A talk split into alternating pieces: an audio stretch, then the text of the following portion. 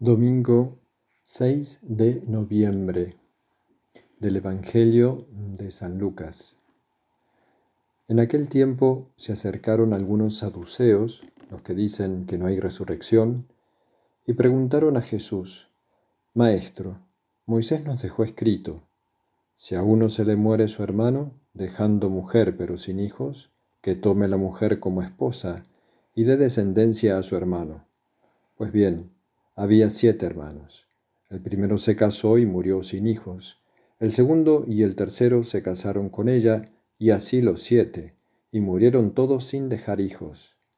Por último, también murió la mujer. Cuando llegue la resurrección, ¿de cuál de ellos será la mujer? Porque los siete la tuvieron como mujer. Jesús les dijo, En este mundo los hombres se casan y las mujeres toman esposo, pero los que sean juzgados dignos de tomar parte en el mundo futuro y en la resurrección de entre los muertos, no se casarán, ni ellas serán dadas en matrimonio, pues ya no pueden morir, ya que son como ángeles, y son hijos de Dios, porque son hijos de la resurrección. Y que los muertos resucitan, lo indicó el mismo Moisés en el episodio de la zarza, cuando llama al Señor, Dios de Abraham, Dios de Isaac, Dios de Jacob.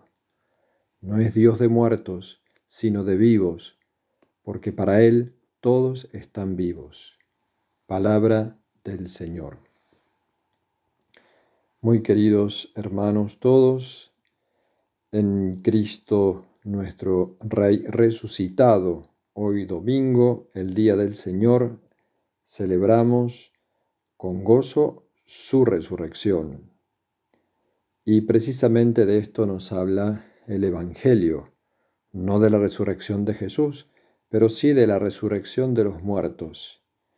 Un tema que hemos meditado esta semana, el día de los fieles difuntos y el día de todos los santos, pero también un tema que así como fue tema de discusión en, el tiempo de Jesús, efectivamente los saduceos no creían en la resurrección, los fariseos sí creían, también es tema más que de discusión de una gran ignorancia en general entre las personas de hoy. Cuando alguien muere dice se nos fue, donde quiera que esté, eh, ya que estás en algún lugar. Evidentemente la naturaleza humana se niega a creer que la vida se termina con la muerte, pero ¿qué pasa después de la muerte? Es una incertidumbre. Y Jesús, ante esta ridícula, si se quiere, o irrisoria propuesta de los saduceos de una mujer que se casa siete veces, se mueren sus siete maridos, luego muere ella y le preguntan los saduceos eh, en la resurrección de los muertos, mujer de quién será, porque tuvo siete maridos.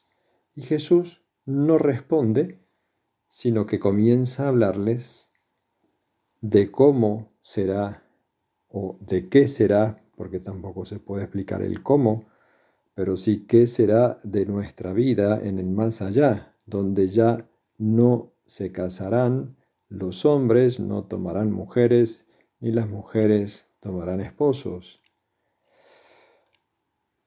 Y entonces, con, mucha altura y con mucha contundencia, aunque a nosotros no nos resulte eh, eh, tan definitiva la respuesta, pero para los saduceos sí, Jesús les cita un pasaje del Pentateuco, que ellos sí creían como palabra de Dios, no así los profetas.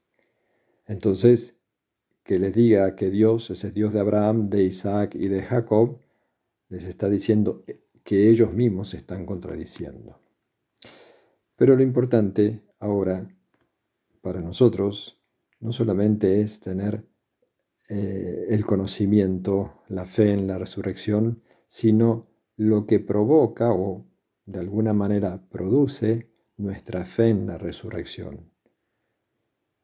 que es la esperanza, la esperanza de la vida eterna, la esperanza como virtud teologal, que como nos enseña el catecismo, es la certeza de saber que vamos a alcanzar los bienes eternos y más aún los auxilios necesarios que Dios nos dará para alcanzar el cielo, para alcanzar la vida eterna. La certeza que hay una vida eterna, que Dios es Dios de la vida y que nosotros estamos llamados a esa vida eterna. Pues esta esperanza, que también es fruto de la fe y que también está evidentemente vinculada con la caridad, con el amor que tenemos a Dios y a los hermanos, pues, define cada una de nuestras decisiones, o por lo menos las grandes decisiones de vida. Porque no es lo mismo vivir esperando o aún esperando cosas terrenas, esperando que lleguen las vacaciones o que lleguen que cambie el año, o que no, que estar con la esperanza cierta de que vamos a alcanzar la vida eterna. Es muy diferente, porque también y más profundamente encontramos hoy en general o en muchos sectores de la sociedad, sobre todo jóvenes, sin esperanza. Ni siquiera una esperanza terrena, porque no es tan raro encontrar jóvenes que tengan miedo al futuro, al futuro próximo y al futuro que nos espera en la otra vida. Pues es para reflexionar entonces, primero, ¿no?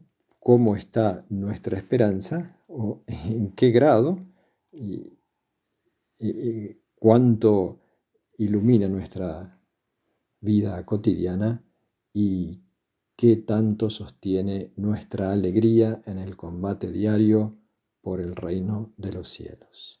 Pidamos a nuestra Madre Santísima, encienda en nuestros corazones una ardorosa esperanza y de tal manera que todo lo que pueda ocurrir en esta vida sea relativo en comparación de ese gran gozo que Dios nos tiene preparado.